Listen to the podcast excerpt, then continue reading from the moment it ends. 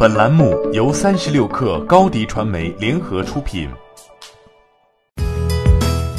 本文来自腾讯科技。华为方面对外正式回应了疫情的影响，已经恢复包括消费产品和运营商设备在内的产品生产业务正常运行。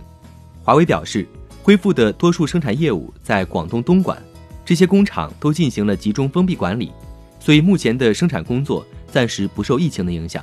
而他们即将会有新机亮相。需要注意的是，今年的世界移动通信展将如期进行，一些手机厂商为了降低感染的风险，纷纷取消新机的新闻发布会，届时直接在自己的展示台上展示出新的机型。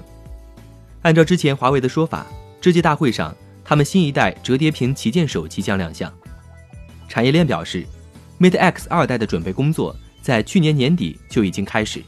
相应的产业链并没有受到影响，同时加上这款机型本身就不是一款走量的机型，所以相应的生产工作会按部就班的进行。另外，欧盟知识产权局本周也公示了华为获批的设计专利，显示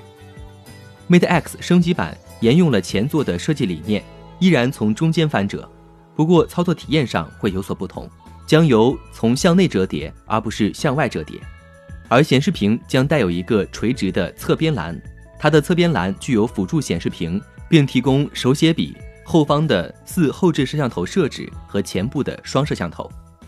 产业链消息人士直言，华为在第二代折叠屏手机设计上进行了诸多调整，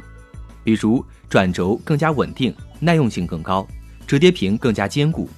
机身体积相对减小，更便于携带。同时，华为在收集了初代用户使用过程中出现的一些问题后，提高系统对折叠屏的适配，而这也为更大范围的发售做好了铺垫。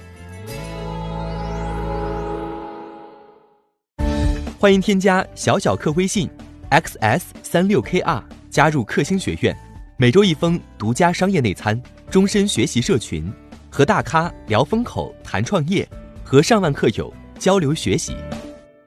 高迪传媒，我们制造影响力。商务合作，请关注新浪微博高迪传媒。